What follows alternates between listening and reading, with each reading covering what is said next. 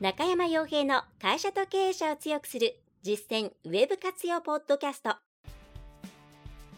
この番組では600社以上のウェブコンサル実績を持つ株式会社ラウンドナップ代表取締役の中山が会社経営者に必要な内容に絞り込んで抑えるべきウェブの話題やトピックスをビジネス目線でお伝えしています。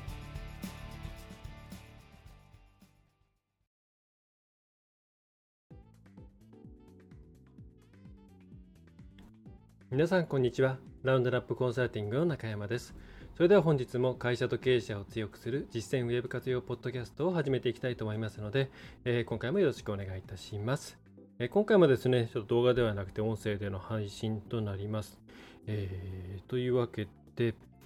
まあ、どっからにしようかな。まあ、新年ですね。はい。明けましておめでとうございます。まあ、そんなこと言ってる場合でもないような緊急事態宣言の発令ということで、まあ、まだね、大都市だけですけど、大都市というか、1都3県で、まあ、これから増えるんでしょうね。というところで、えー、まあ、どうするんだという業界業界の方も、えー、多いとは思いますがですね、まあ、そういう中で、うん、どういうふうに生きていくのかなというところも含めて、えー、今年の2021年も引き続きいろいろなことを考えていかなきゃいけないということだなと、まあ、2020年にねいろいろ終わるかなと思ったんですけれどもまあほぼほぼなんでしょうね、えー、いろんな要因があるとは思いますが、えー、なかなか改善、うん、安心できる状況にはなっていないということですね。はい、できることを一つずつ積み上げていくしかないのかなというふうに思います。はいえー、その関係で、えーとですねえー、いくつかまずお知らせをさせていただきますというか、まあ、うちのお知らせではないんですけど、えっと、まだ閣議決定されたわけではありませんが、えー、来期、来期、まあ、今年のですね、えー、使える補助金ですね、えー、助成金ではなく補助金の話です。え、助成金の方がまたちょっと増えるみたいですね。もともと中小企業に提供されていた3つの、助成金というものがあります。小規模事業者持続化補助金、それから IT 導入補助金ですかね、それからものづくり補助金と、この3つは継続ということが、まあ、ほぼほぼ決まっている。で、おそらくまあコロナなりですね、感染防止対策関係の、うん、ものに関しては新しい類型がつけ、えー、作られて、えー、補助率が上がってくるでしょうと。でそれ以外にですね、思いっきりこう事業の再構築を支援するという、企業向けにですね、企業向けにですね、中小企業など、事業再構築促進事業という、助成金、じゃない、補助金ですね、が、開始されるということです。まあ、一応、ほぼ決まりということですね。1月中に一応閣議決定があるということです。えー、と今のところ、えーとですねえー、政府から出ている情報ですと、まあ、条件としては、えー、直近6ヶ月のうちですね、任意の3ヶ月の売上高が、えー、コロナの前の売上高と比較して10%以上減少している中小企業で、えー、さらにですね、まあ、これはあのきちんと計画を立て立てなければいけないということですね、えー、認定支援機関や金融機関と策定して、えー、事業計画を策定してということと、あと、え付加価値目標がありますと。えなので補助額もですね、まあ、ミニマム100万円ですが、マックスが6000万円ですね。で補助率が3分の2ということで、まあ、6000万ギリギリいけばですね、4000万返ってくるということになります。また、えー、中小企業から中堅企業の枠組みに行くという卒業枠は、まあ、6000万円から1億円ということで、まあ、桁が上がって、桁じゃないですね、まあ、大きく上がってくるということですね。はい。えー、で内容としてはもう EC 化ですとか、それから、えー、宅配とかですね、サブスクサービスをやるとかですね、まあ、結構幅広く使えるような内容になっており、えー、いくようです。えー、それから、えー、もう一個ですね、ものづくり補助金の方もですね、なんかコロナ枠みたいなものができるみたいです。えっ、と、こっちはですね、何だったかな、えー、低感染リスク型ビジネス枠ということで、えー、広告宣伝販売促進をし、えー、促進費ですね、に補助が入るということですが、まあ、こっちはものづくりの補助金ですから、まあ、これ、ものづくりサービス補助金、違う、ものづくり商業サービス補助金ですかね、をやられたこと、えー、調べたことがある方は、えー、イメージつくと思うんですけども、まあ、結構大変ですね。いろんな、まあ、ちゃんとした事業をですね、えー、作り出していかなければいけないということなんで、まあ、こっちは、あの、どうなんか内容的にかぶるような気もするんですけれども、まあ、一応そういうものもですね新しく加わるということで中小企業に対しての支援というものが、えー、引き続き広まって、えー、広まってというか、えー、2021年もですね、えーやっていくということになります。はいまあ、このあたりですね、多分いろいろな情報がこれから出始めると思いますので、えー、経済産業省とか中小企業庁の情報を中心にですね、オフィシャルな情報をもとに、えー、ご判断いただいて、適宜問い合わせなどをしていただけるといいんじゃないかなというふうに思います。はい、えー、それから、えー、これは、えー、っとですね、一応リマインドですが、えー、っとですね、えー、あの補助金ですね、えー、いろいろ返還が起きている、えー、っと、えー、っとですね、ど忘れをしてしまいました。えっ、と、200万円もらえるやつですね。えっ、と、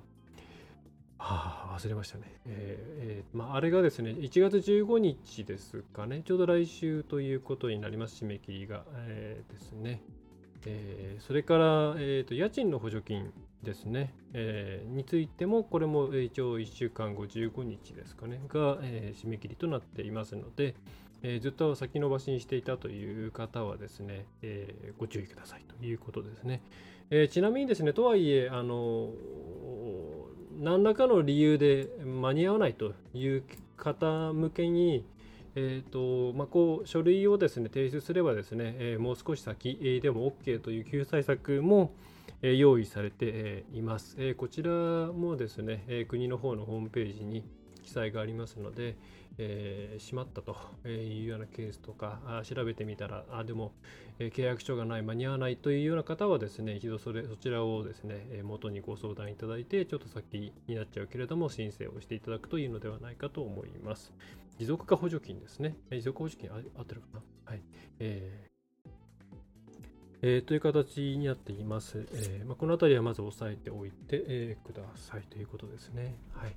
で今回のトピックスになりますけども、まあ、何を話すかっていうところにはなってるんですけども、えー、先にですね、えーと、一応年末年始、うん全然落ち着かない年末年始で、お客さんともよですね、なんか今年って、ね、お正月があったんだかなかったんだか分かんないねなんて話をあのね、するんですけれども実際もう私も頭の中いろんなことでいっぱいで、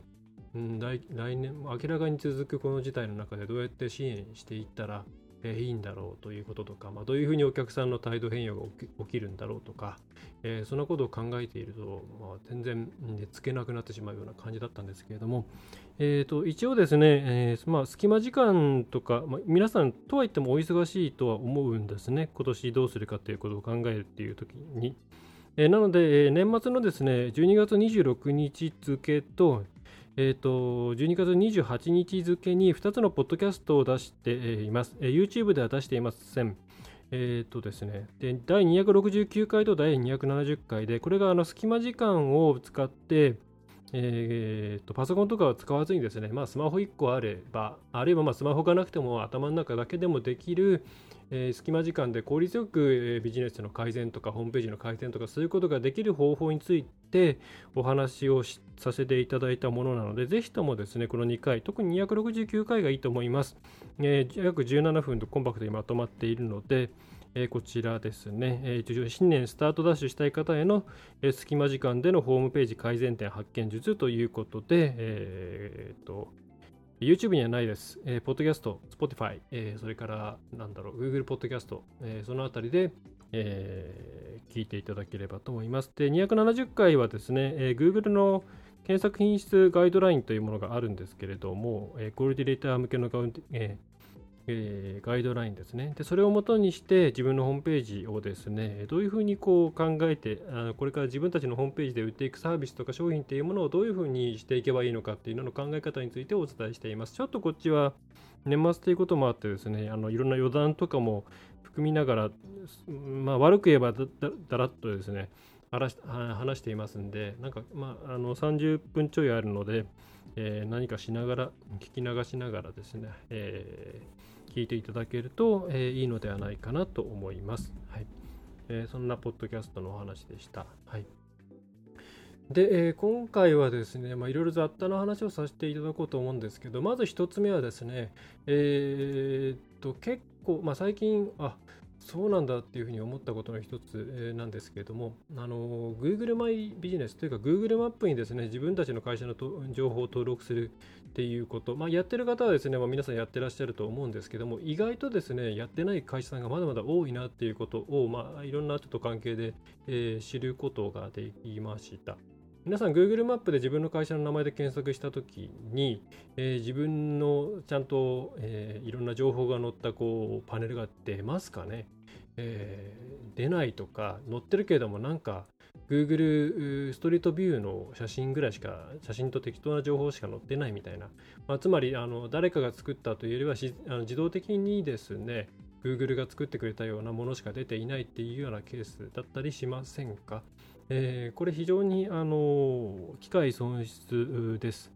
えー、でこのですね、えーとまあ、コロナ新型コロナという状況の中で、マップ関係の使用率というのは相当上がっているということです。で特にまあ Google マップですね。Google マップ上の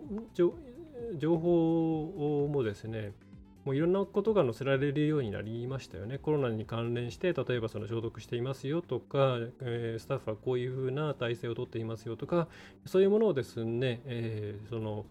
なんか自分たちでテキスト欄に書くだけとかそういうことではなくて、ちゃんとそういう、え、チェックリスト、ポンポンポンと押していくと、あ、このかい、えっ、と、えー、このお店はそういう対応をしてるんだなっていうのが分かるみたいな機能までつけてくれたりしているんで、えー、相当まあ多分マップが使われているからこそ Google はそこに力を入れてくれているのではないかと思います。え、また、えー、これは昨日今日の話、昨日今日かな？ですけれども、えー、Google の方が Google マイビジネスというですね、その店舗情報を、えー、マップ上に載せる店舗情報を管理するツールの、えー、インサイドというですね、まあ、一種の、まあ、簡単なアナリティクス機能ですね。えー、それの一部を、まあ、バージョンアップというか、えー、強化を始めました。まあ、まだ見られるのがですね、えー、まあ、最終的にどういう形になるのか全く実は分かってなくて、えー、ただ今のところキーワードのところがなんか切り出されてですね、まあ、前よりもちょっと詳しいキーワードがいっぱい見られるように、えー、なっていったりするで、まあ、これからなんかそれを見た人のですねいろんな情報なんかも紐づいてくるっていうことなんで、えー、Google マップを使って、えーと、自分の求めるものがどこにあるのかっていうのを調べる方は相当増えていると思われます。まえ、なので、そこでどういう検索キーワードで自分たちの情報が閲覧されたのかなとか、えー、そういうことを知るのはとっても重要になってきますし、結構これ新、新しいサービスとか、うんの開発にも役立つと思うんですね。例えばうちなんかだと見てみたらですね、えーまあ、ラウンドナップっていう名前が多いのは当たり前なんですけれども、なんかウェブ制作とかウェブコンサルティングなんかよりも、なんかですね、Google マップっていう検索が結構あったんですよね。で確かにうちの近くで Google マップで検索するとうちが出るんですよ。でそれはどういうことかっていうと、その、えっと、Google マイビジネスに私 Google マップなんて一言も書いてないですね。えー、ただそのリンク先のホームページの中にその単語があると出るんですね。つまりおそらくなんか Google マップで検索、地図で Google マップで検索するっていうのは、まあ多分 Google マップを使って何かしたいなっていう企業さんだと思うんですよね。まあ、それが、えー、Google の検索窓に、まあ、マップへのリンクっていうワンタッチであるんですけども、まあ、Google マップって入れて Google マップのページに行く人かっていうケースありますけども、うん、まあなんかその B2B っていう考え方目線で見てみるとあこれってもしかしたら Google マップのえー、そのにどうやったら登録できるのかなとかどうやったら順位が上がるのかなとか、えー、変な書き込みとかさ、えー、口コミとか書かれちゃったんだけどもどうしたらいいのかなみたいにサービスを探している会社さんがいるのかもしれないですよね。まあ、なので、えとりあえずホームページにあの Google マップで悩んだら、えうちに相談してくださいみたいなサービス項目を1個加えたらもしかしたら反応反応が来るかもしれないですね。みたいにその原作語句をもとにですね自分たちのサービスっていうものをまあミニマムサービスみたいな形でちょこちょこ作っていくっていうのは結構有効かなと思うので、まあ、そうやって特に中小企業足あの機動性の速い中小企業はそういうですね生のデータを元にしてサービスの開発なんかに役立てていただくといいんじゃないかなと思います。まあ、今まではサーチコンソールということで、えー、いわゆる検索ですねキーワードというものぐらいしか知ることができなかったんですけども、まあ、よりですね、この地域地域っていうところに絞られた、地域にニーズのある単語、えー、ニーズっていう、えー、言葉っていうものを知ることができるようになっていくと思われるんで、えー、Google マイビジネスですね、登録していないという方はですね、まず登録。これ全然自分でできます。簡単です。業者に頼む必要性なんかないです。はい。えー、登録して、でネット上でですね、ね Google マップ、えー、と、えー、なんだ登録方法とか、えー、検索すればたくさんいい情報出てきますから、それを元にやってもらえれば全然いいと思います。はい。まあそんな感じですね。おそらくこれは Google もっと力入れてくると思うので、まあ、今のうちにいろいろやっておいた方が絶対にいいですよね。はい。というところがありますね。はい。で、えー、という話の流れからなんですけれども、あのまあ、今こうまた冬になって、まあ、冬だからなのかうんそれ以外の要因なのかっていうのは分かんないですけどもねこれ結構また政治政治的な話になっちゃったりいろんなあの主張の入り混じるところなんであのあまり口を出さないでおきますけれども、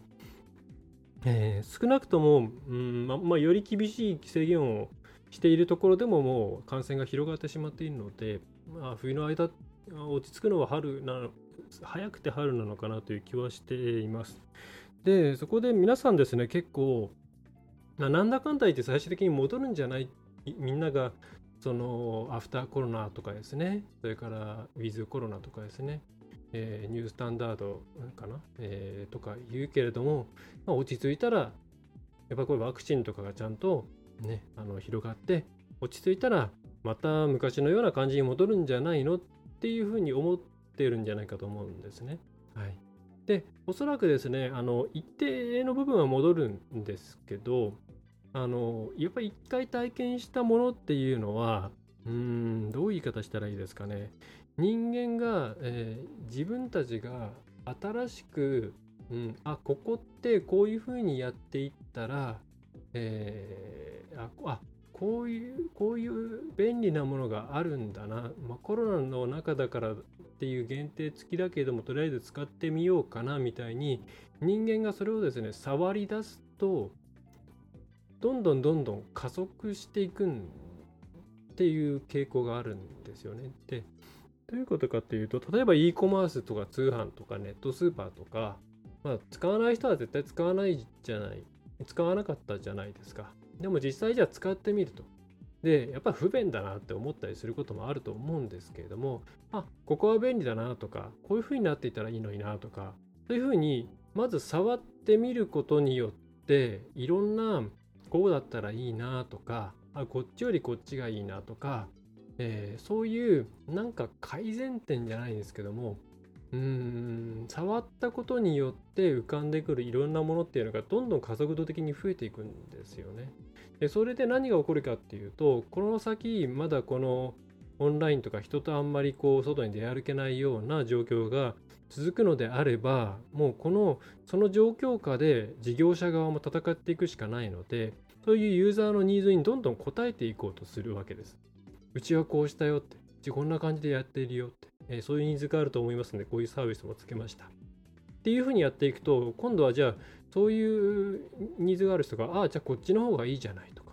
あでもそうだ、こっちも対応したと。あっちの業者も対応したと。でもそしたら、じゃあ、でもこっちは、あこういうのがあったらいいのになとか。であっちはああいうのがいいのになったらなっていうふうに、実はどんどんどんどんですね、今、事業者、まあ、買い手と売り手が、両方がですね、もうすごいこう、高速キャッチボールをし合って、えー、今できることの今できるサービス今に今の時代にマッチしたサービスをどんどんどんどん前に進めちゃってるんですね。まあ掘り下げちゃってるんですね。でこれは多分一定のラインまでいくともう戻れなくなるんですよお互い。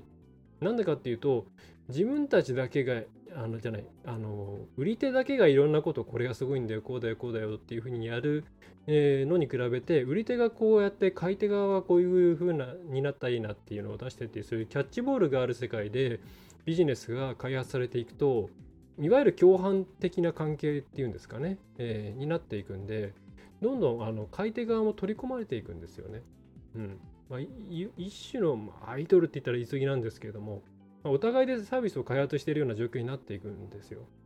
うんまあ、時代的に言ったらこれからどんどんそういうサービスが増えていくとは思うんですけれどもでこうなっていくと、まあ、結構な割合がそうやって新しい今今やっていることの延長上の世界にどんどんどんどんですね突き進んでいく可能性が高いんですよね。はい、なので、まあ、例えば銀行だったらネットバンク使う人相当まあ増えているということですよ。えー、そうするとでもネットバンクってめんどくさいよね、パスワード管理めんどくさいよね、やっぱり人と話したいよねっていうふうに思ったとしたら、もう次は多分あの銀行側も今回相当のダメージですから、じゃあ対面でどうやったら、えー、窓口と同じような、えー、クオリティを実現できるだろうっていうことで、えー、その営業とかですね、まあ、営業も大きいですよね、保険屋さんとか証券会社さんなんか本当にそうだって言いますからね、まあ、あと不動産屋さんもその重説とかなんかもまあもともと IT 重説であのできるようになったりしてるとこもありますけれども、まあ、リモート化っていうところがどんどんあの今進むというかあの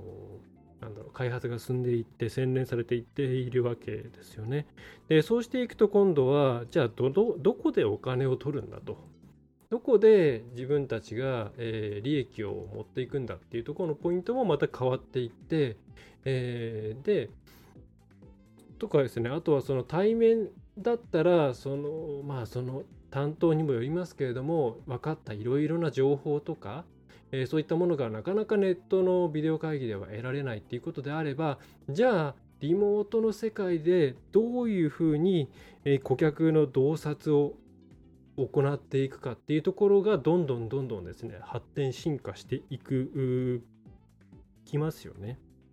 でそれから今キャッシュレス化もどんどん進んでますクレジットカードなんかも含めてですね進んでいくと今までの現金からキャッシュレスになっていくことで銀行がどういうふうに動いていったら新たなキャッシュポイントを作っていくことができるかなとかそもそも店舗ってこれからどういうふうになっていくのかとかどういうふうにしていったらいいのかとか、えー、そういうふうにどんどんどんどんあの、まあ、先鋭化じゃないんですけども、えー、加速していくんですよね。で一旦そっちに行っちゃったらもう戻す必要性があんまりないんですよ。やっぱり移動ってものすごいコストですし、うーん、その対面って別によく考えたら何、何の必然性もないですよね。ですごい未来の話すれば本当に、ま VR チャットみたいになっていくわけだと思いますから、で、そうなっていったらもう投資、そのオンライン化とか、そのオンライン上での利益を上げていくために投資するとか、そういうことをしていった分を取り返さなきゃいけないし、それを今からまた昔の世界に戻ったからもういいやって捨てるってこともなくなりますから、まあ、そのそういう世界が当たり前になっていきますよね。だからゆっくりと買い手と売り手が今世界を変えていってるような形なんで、まあ、これ多分落ち着いたところでですね、まあ、ある程度残りますよね。でそれにこのコロナっていうものがまた次新しいものが来るっていうのは確実に来るわけで、まあ、そうなってくるとこれ新たに戻すっていうのはもう現実的じゃないよねっていうことになってます、ね。で海外なんかでは、えー、っと昔はねビジョナリーカンパニーとかそういう言い方をしましたけど今はもうあれですね、えー、耐久力っていうかですね、えー、レジリエンスカンパニーとかそんな感じですかね。そういうのを目指すべきだみたいな論調論調に実際変わってきてしまっているんで、うんまあ、私たちもですね、とにかくそういう損益分岐点を下げつつ、なるべくコストをかけずに、新規事業を世に出したりとか、お客さんの洞察を得たりとかっていうような方向に、会社としての、なんだろう、方向性を変えていかなきゃいけないんですよね。まあ、だから DX、DX 言いますけども、そういうところが大事になってくるんじゃないかなというふうに思います。まあ、あとはその、うん、今やっぱ人件費っていうのが相当ですね、これ、まあ、こういう言い方が難しいんですけども、まあ、ボンとのしかかっていて、まあ、だから今、ドコモがアハモでしたっけ、えー、を出したりとか、ソフトバンクが、えー、LINE、LINE じゃない、ソフトバンクなんとか LINE ですね、えーまあ、要するに、えー、窓口っていうものがいらないえー、ことによってこれだけ安くできるんだよっていうサービスですよね。あれ、あの相当インパクトあったと思うんですよ。でな、どういうインパクトがあったかっていうと、窓口業務ってそんなにコストかかってたんだっていうところですよね。3000円ですかね。まあ実際その回線云々っていうのはまあそんなに上がらんと言って、まあ実際どうだかわかんないですけどもね、うちはちょっと実験的に変えてみようかなと思っていますけれども、え何しても世の中に対して何が伝わったかっていうとあれ今まで8000円とか9000円とかしていたものがいきなり3000円とか4000円とか半分以下になっちゃった時にじゃあどうやってそこで利益出すのっていう話をまあいろんなニュースで調べてみるとまあ要するにあの窓口のコスト店舗コストが莫大だというふうに言われて皆さん思ったと思うんですよあ人間が動くのってこんなにお金がかかるんだと。うん、で、えー、多分そこが一番印象に残ったんじゃないんですかね。うん、でいろんなところでそうやっていくとまあ人というものを、うん、がなくても動くような仕組みを模索するようになってしまうんですよ。それがその雇用の維持とかそういうところから見たらそれはちょっとうーんっていう感じだとは思うんですけどとはいえうん会社として、まあ、これから人口減少していきますしね、えー、レジリエンスな高いですね、えー、会社を目指していくためにはなるべくそういうところは抑えていかなきゃいけない。とするとやっぱりオンライン化とかオペレーションの自動化とかオペレーションを遠隔地でできるようにするとかそういうことをですね行う方向にも、えー、売り手としては企業側としては行くしかないんですよね。でえー、買い手としてもそれで安くなるんだったらそれでいいやっていう層が、えー、いますから、まあ、買い手も巻き込んでまあ、共犯的関係になってですねそっちに行くわけですよね。はいまあ、多分これはお医者さんとかもそうだと思うんですよね。うんまあ、技術が追いついてくれば本当に簡単だと思いますと。まあそんな感じで、今いろんなことをザザザッと話していきましたけれどもおそらく世の中っていうのはもうどんどん効率よく損益分岐点を下げてで、えー、早くいろんなことをキャッチアップして動ける企業が生き残っていく、えー、っていう形になっていくし大企業にしても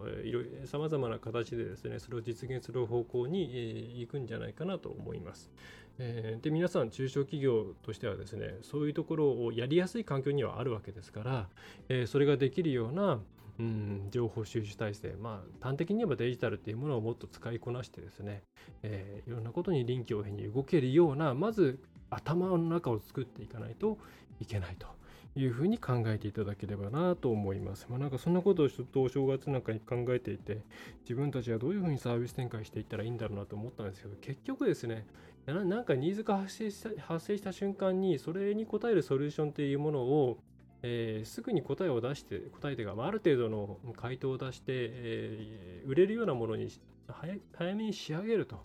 でそれをお客さんと一緒に育て育てていって、えー、いいものにしていくみたいなことを何回も何回もやっていくしかないんじゃないかなっていうふうにまあ思いますね。はい、だあの D2C とかも完全にその流れだと思うんですよ。D2C ってなんかあの、まあ、直販とはまたちょっと違うといえば違うんですけど、お客さんと直につながれることによって初めて分かることが様々にあると。で、D2C ってそういうことですよね、つまりは。はい。えー、まあだから DX にしても D2C にしてもみんな結局そういうお客さんとの直の関係性を持たないと生きていけないっていう、えー、流れの結果だと思います。えー、で、まあ今回あんまりまたウェブの話を全然してないって言われるんですけれども、そうね。あのウェブの話ってあんま話すことないんですよね。あのやればやるほどウェブやばいウェブマーケティングなんて昔よく言ってましたけどウェブをつける意味があんまりなくなってきてるというかウェブっていう世界で閉じてウェブってどういう、うん、閉じてしまうとできることあんまなくなってきちゃってるんですよねで今うちもまあ、昔からのお客さんもいっぱいいらっしゃいますし、新しいお客さんもいらっしゃいますけれども、ウェブの話だけして終わることってまずないですよね。ウェブの話一切しないこともありますね。その、まあ、ざっくりなんかこう、まあ、アップデートとかがあればどうかなみたいな話はしますけれども、うんまあ、これからこういうふうにしていかなきゃいけない。じゃあ、まあ、ウェブとしてはこういうことができますねみたいなことはありますけどね。あの、SEO がなんたらとかですね。えーそういう話とか広告は、まあ、広告はいろいろあるんですけど、うん、ウェブっていうところで閉じて話をすることってなくなってきてますね。で、これは別に日本だけではないし、まあ、海外なんかも例えば一番ウェブっぽい SEO 業界だって海外の SEO メディアなんか見ていたらまあ、あの Google が何か大きなことやったとか変わったとかみたいな話を除けばですね基本的にビジネスの話を書いてるんですね。記事とかでも。どっか引っか同じようなことを、えー、なのでうん。まあ、そろそろウェブっていう言葉を捨ててもいいのかなっていう、まあ、だだあれですね、えっ、ー、と、あえっ、ー、と、えー、O2O、O2 オンラインという、オフラインというオンラインから、えー、OMO でしたっけ？みたいなところとかっていうのは、まあ、まさに、まさにだと思います。はい。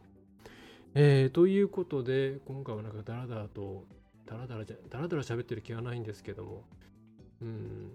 信念伝えなきゃいけないなって思えることの3割ぐらいを話しました。はい。えー、他にもいろいろあるんですけどね、ウェブ業界の人材の話とかですね。うーん、あるんですけど、まあ、こういうことやってると、YouTube よりポッドキャストの方が楽ですね。うん、話しやすいというか、